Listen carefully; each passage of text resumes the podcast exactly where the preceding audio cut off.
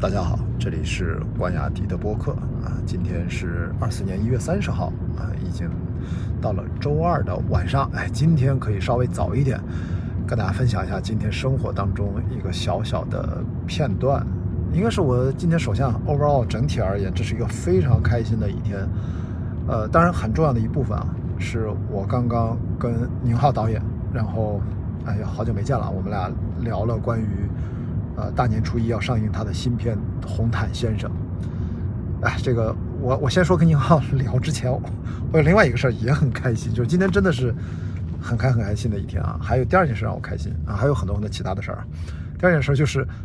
我之前知道跟宁浩导演因为约在坏猴子这个公司录嘛，他前面录呢是呃鲁豫啊陈鲁豫他在跟宁浩约在录他的应该是一个新的节目吧，具体节目名字我没有问啊，然后。呃，我就说那让鲁豫先录嘛，人家这个大阵仗，因为他是要播出的那样的节目啊，应该是个电视节目或者是个视频节目。然后我说我就在后面摆，我也不着急啊。然后正好就等他们录完，我先到了嘛。等他们大概等了一会儿，呃，鲁豫出来，我就跟鲁豫就简单聊了两次，因为我们俩其实没见过啊，我们俩就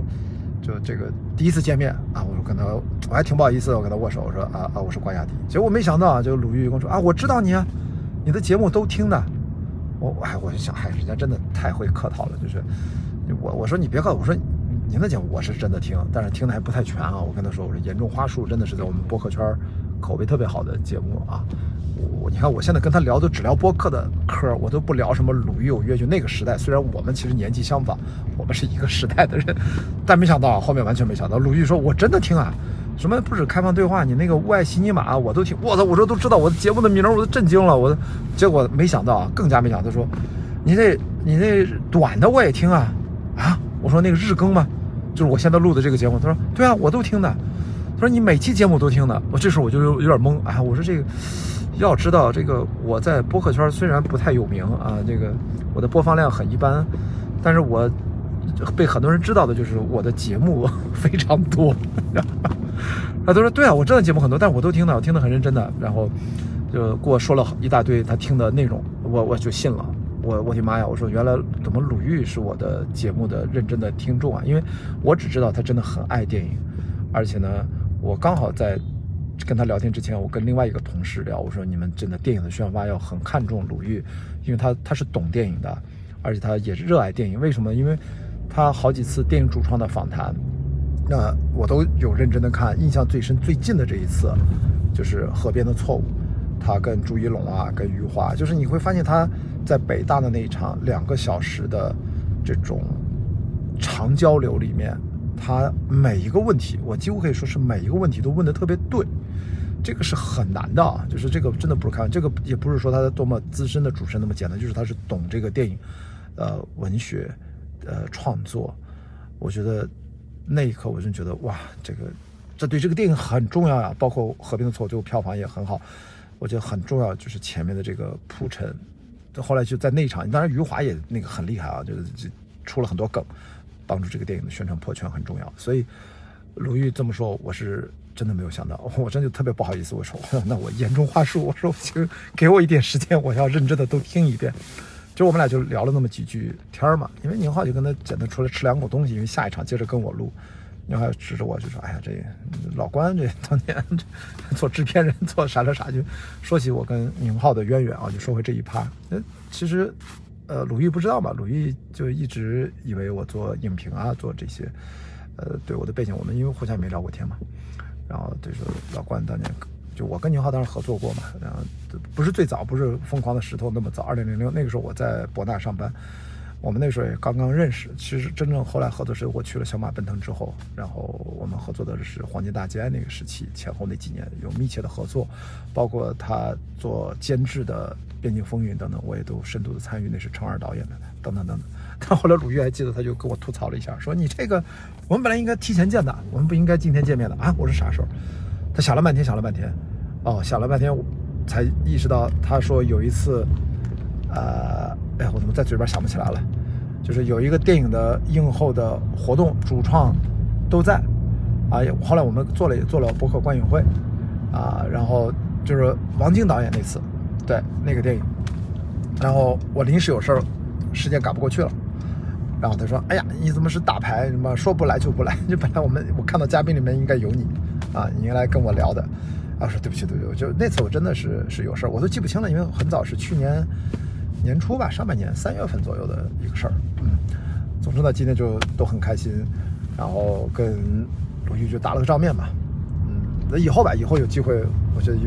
要找他多聊聊天，哪怕就聊聊电影，都很开心，因为他可能。但但他听了我的节目，他也知道我大概的背景啊，所以他就那么开玩笑在讲。所以我觉得还是要认真做节目哦。然后你真的不知道你的节目谁在听哦，对吧？然后我就跟宁浩就开始录录了《红毯见证》关于大概其实不只是聊这部电影，也不只是聊喜剧电影或者说电影创作本身。我觉得更重要啊，我聊到后面还是蛮唏嘘的，就是更重要的是宁浩导演过去这二十年，我能感受到他的这种。在通过作品创作和他个人生活当中，作为一个电影的创作者啊，电影导演，他的内心的一些变化，他思考的一些问题，包括他本身的性格的这种跟融到自己的电影当中，他关注的一些议题，我觉得我能我就觉得跟他聊了，本来计划两个小时，就是因为刚好不是前面拖了一点嘛，我一个半小时也很好，我觉得就一晃而过，就就过去了啊，在那工后来工作人员。把那小门一拉，探头进来。哎，我说我懂了啊，我知道 那个那浩大爷后面还有工作，就我们就抓紧时间，就收了一个尾。但是整个这个聊天啊，应该这两天，啊不是这两天，过两天啊，应该这期节目会在呃大年初一上线。希望大家在大年初一呢，如果你不知道是不是要看哪部电影的时候，你可以抽空大年初一听听我跟宁浩导演的这期对话，然后我觉得你会。会对这个电影非常期待，你一定会去影院去看的啊！因为我我旁边有几个年轻的朋友在听我们俩聊天，听到最后聊完结束，他们都还跟我讲说，哇，都听进去就就蛮感动的啊，就蛮感动的。然后如果说你已经看过《红毯先生》，大年初一之后记得来开放对话这个专辑，来听听我跟宁浩导演的聊天。所以今天真的是啊，就是很开心。然后刚才也是把朋友送走。呃，忙完，然后叫专车回家路上，在车上给大家录音，可能音质还是可能没有那么清晰啊，请大家包涵。但是我觉得，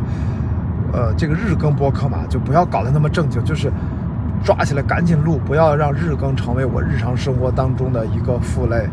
只有这样，我才能够坚持下去。希望大家能够多多理解，好吧？谢谢大家对我节目的支持。所以今天有很多很多开心的事情，我就随便说两件吧，就见到宁浩导演和鲁豫。我觉得都很喜欢他们俩，就是都也都就鲁豫都不用说了，大家都都就是对他就太了解了，对吧？就是我看他节目太多了，所以没想到他也是重度的播客的听友，我还不小心占据了人家这么多的时间，我还